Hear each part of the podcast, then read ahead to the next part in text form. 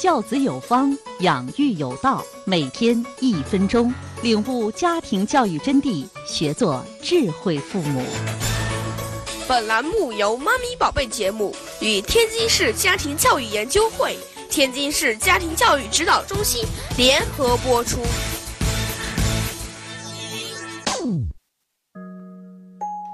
我是天津市家庭教育指导中心志愿者。国家级家庭教育指导师董晓辉。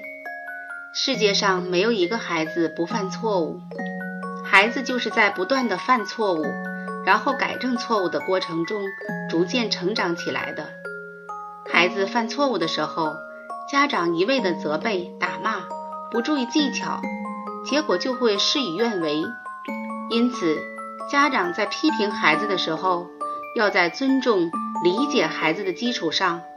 纠正孩子的错误认知与行为，而不是宣泄自己的情绪，适时适度的对孩子进行惩罚，这样孩子才会接受，才会取得良好的教育效果。